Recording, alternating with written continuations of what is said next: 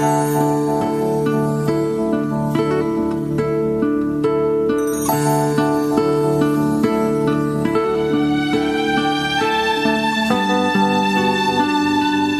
las 8.30 de la mañana, muy bienvenidos, un placer.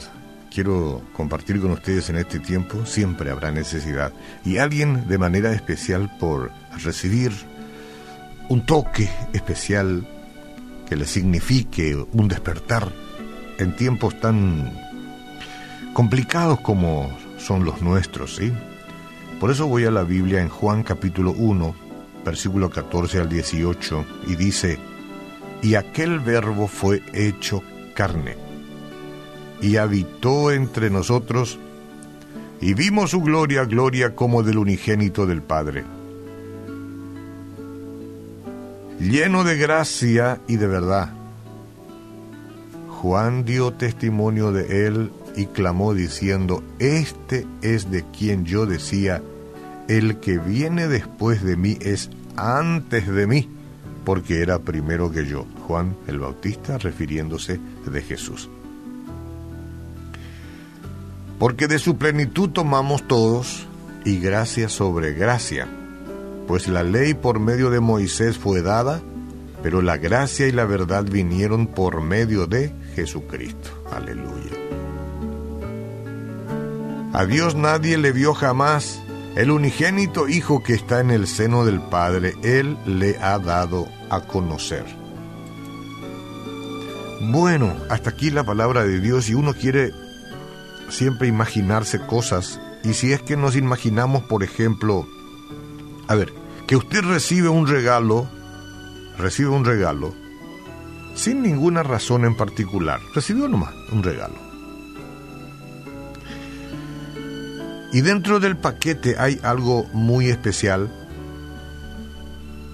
Entonces con rapidez usted lee la tarjeta para descubrir quién podría haber sido tan generoso, suponiendo que haya un hermoso regalo dentro, ¿no?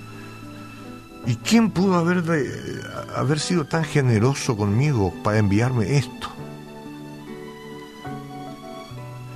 Bueno, para su sorpresa, se entera de que es alguien con quien usted no ha sido amable y que incluso ha ido evitándolo o evitándola.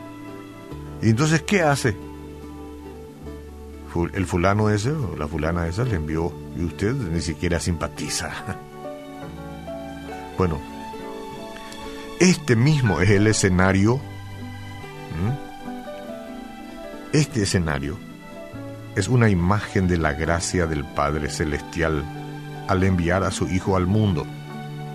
Ese es, esa es la imagen. No hubo ninguna ocasión especial.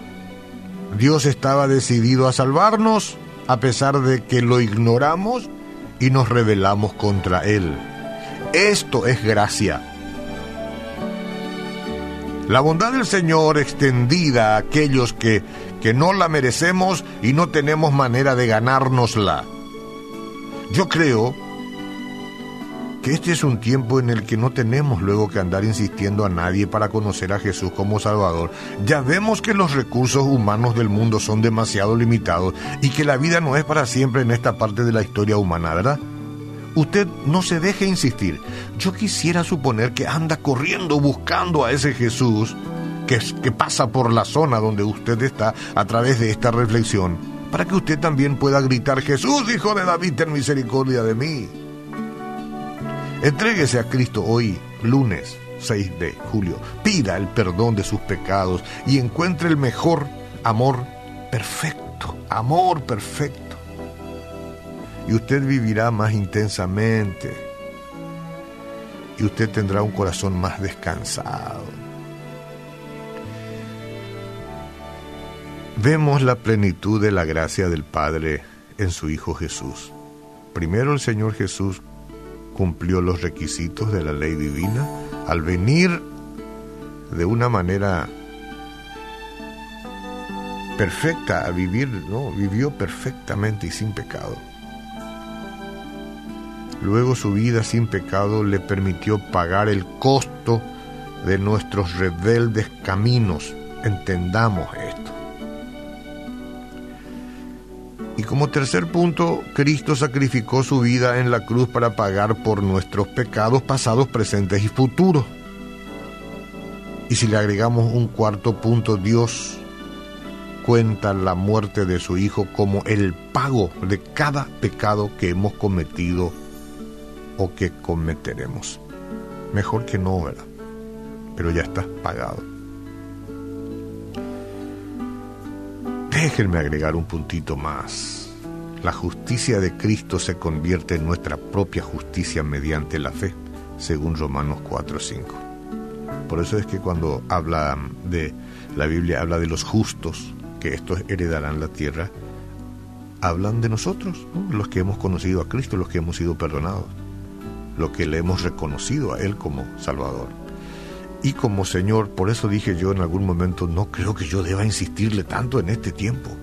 ¿A dónde iremos si no vamos a Él? Recíbalo en el corazón. Diga conmigo, Jesús, te recibo en esta mañana. A ti es a quien amo. Perdona mis pecados. Haz de mí una nueva criatura.